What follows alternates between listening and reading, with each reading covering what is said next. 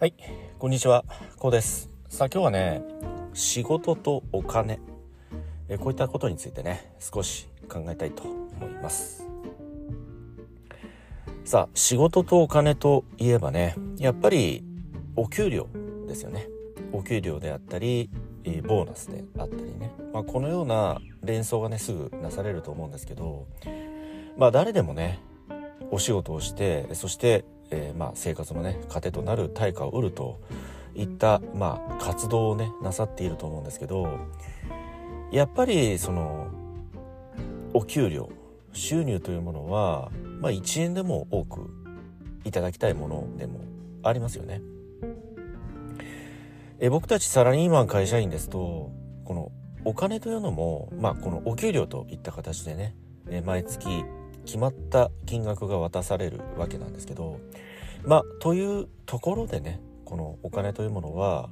もらえるものだと。その1ヶ月働いたまあある意味ね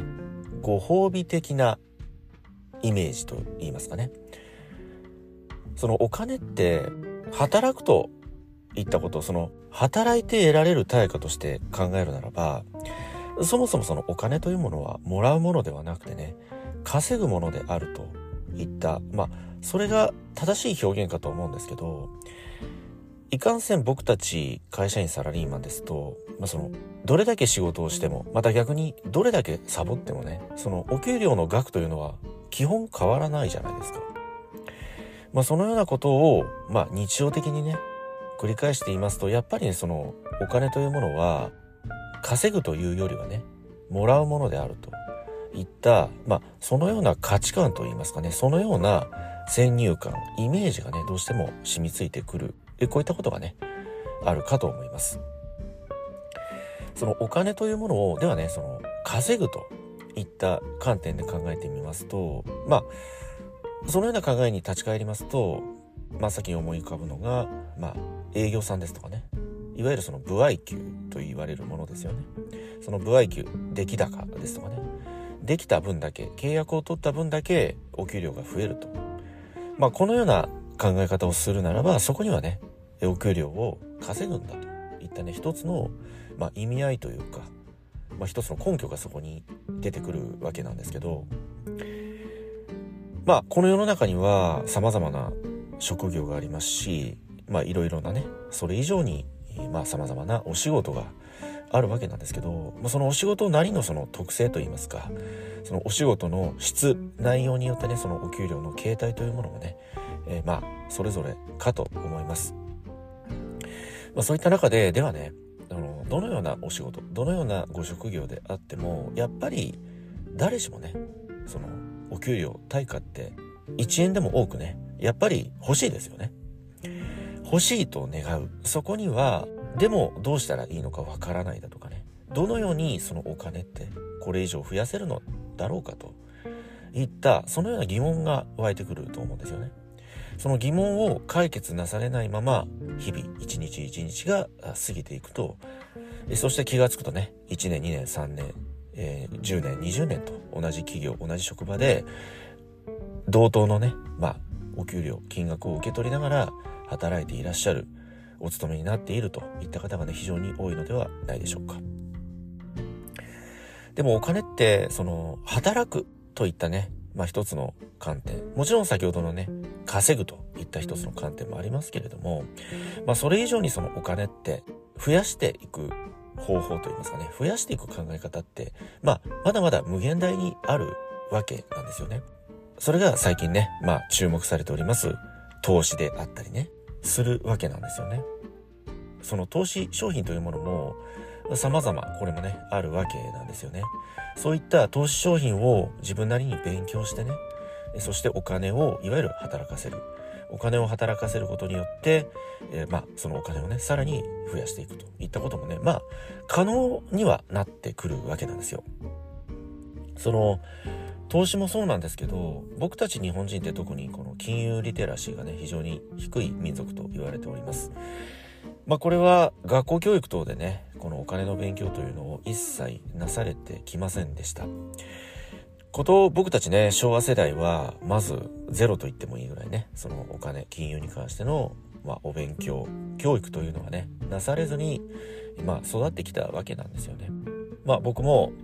社会に出てね、まあ様々な経験して、まああるきっかけがあってね、その投資、いわゆるその金融の勉強というのを改めてまあ自分なりにね、勉強始めたんですよね。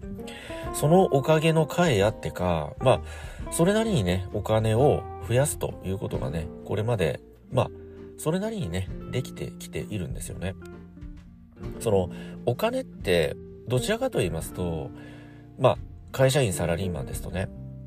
お給料をもらいました。えそして、え月初から月末にかけてね、まあ次の給料日までにかけて、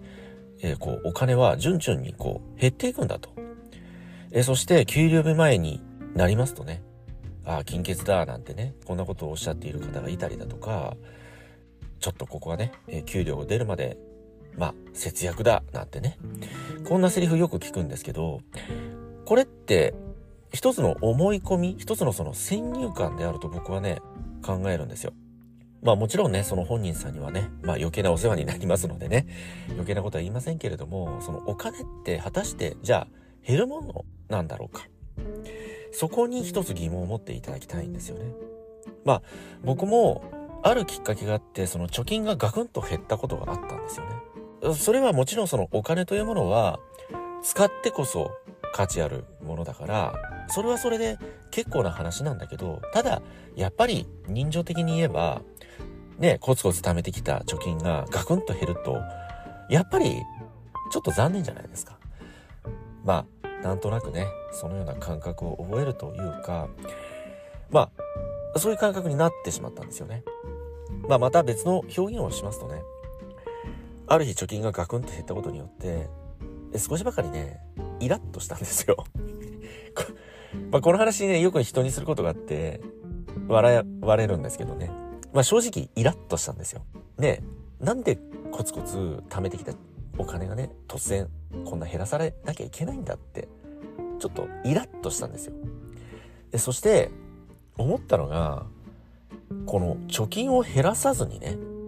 まあ、例えばそれが50万でも100万円でもいいんですけど、その50万100万を減らすことなくそしてその50万100万を使っていく方法ってないんだろうかってこんなことをね少し考えたんですよね。まあそれで、えー、様々にね勉強を始めました。でそういった中でまあいわゆるその投資ですよね。投資も始めましたし様々な金融商品をねまあ試してみました。そして、まあ、現在はね自分に合ったまあ、この金融商品といいますかねそれをメインに運用しているんですけどそして現在においてはそれなりに、まあ、その運用結果ですよね。は、まあ、上々の結果が出ています。この経験から思うことってお金は減るものであると。言ったね。減るからこそ貯めていくんだって。この常識ですよね。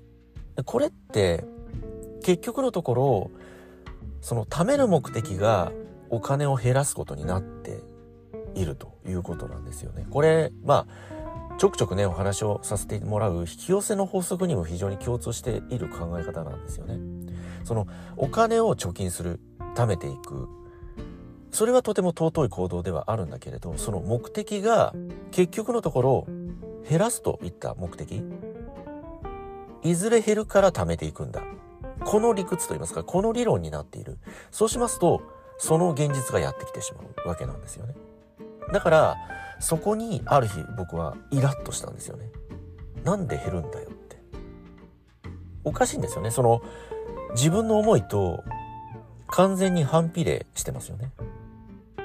逆の方向へ、まあ、その目的、結果が出てしまっている。そこにやっぱりイラッとして、まあ、金融の勉強、投資の勉強を始めました。そして、この経験から思うことというのは、そのお金というものは決して減るものではなくてね逆に増えていくものだと。このように今はね自分のこのお金に対するイメージって変わってきてるんですよ。だから何をするにしても例えば大きなお金を払う時、まあ、それが物を買う時でもそうですし、まあ、税金を払う時でもそうですよね。そのお金は一旦出ていくんだけれどその時に僕は思うのはあこの子たちはこの福沢さんたちはね福沢さんたちって言うんですけどそのこの福沢さんたちは今旅に出たいんだって。少々ね僕の財布の中にいるのが飽きてしまってね旅に出たいんだなって思うんですよね。だったら旅に出してやろうって。でも満足したらねいつでも帰っておいでって。そのこの子たちは一旦旅に出るけど必ず僕の財布の中にまた戻ってくるっていう思いがその確信があるんですよ。それはやっぱりこの子たち福沢さんたちこの子たちが僕大好きなんですよね。だからまた帰っておいでって思いながら出してあげる。旅に出させてあげる。こういうことをしますと本当に帰ってくるんですよね。もうこれも数多く経験をしましたし多くのお金を払ってもそのお金ってそれ以上お釣りが出るぐらいの額になって帰ってきたりだとかこのような経験をねこれまで数多く経験しているんですよね。そのお金を大切にしようってよく言いますよね。お金持ちになりたかったらなんてね。そのお金を大切にするってそのまずそのお金を好きになることだと思うんですよね。そのお金を好きってじゃあお金が好きですかって聞かれて嫌いだって答える方は多分少ないと思うんですよね。まあほとんど全員がお金は好きだと答えられると思うんですけどそのお金が好きの向こう側にある思いというものをぜひ今一度ね考え直してみていただきたいんですよ。お金が好きだ好きだ。お金愛してますと。大切にしてますと。でもなかなかお金が貯まってこない。このような方いらっしゃると思うんですよね。それってまあ僕なりの考えではねその向こうにある思いが逆の方向いている。先ほどのお金を貯金したい貯めていきたい。けどこれはいつか減るであろう。だから貯金していく。その負の連鎖ですよねそれって。堂々巡りというか。増えていくといったその理由付けがそこにないわけですよ。だからお金は好きなんだけれども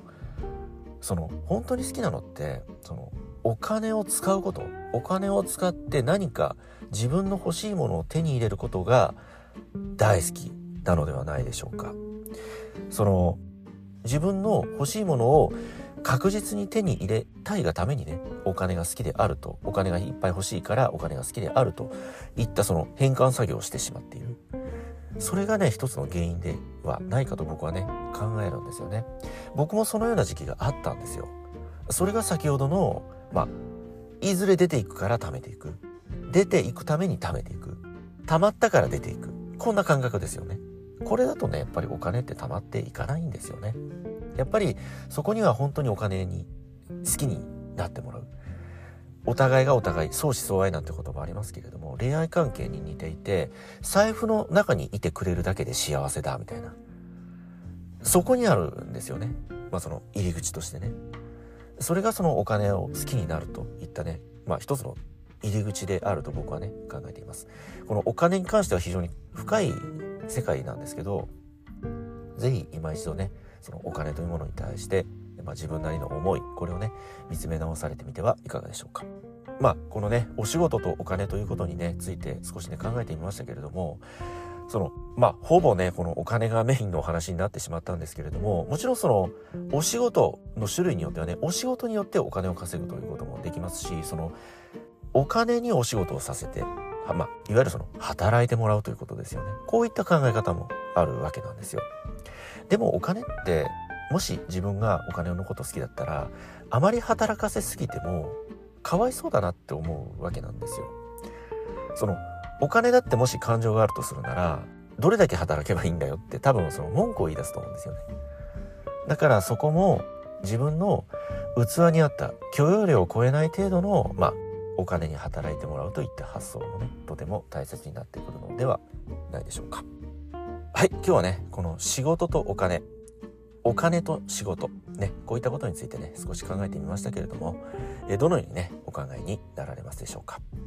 はい今日はこの辺りでね終わりにしたいと思います。え今回の内容が何らかの気づきやヒントになればねえ大変幸いと考えております。ではまた次回お会いいたしましょう。ありがとうございました。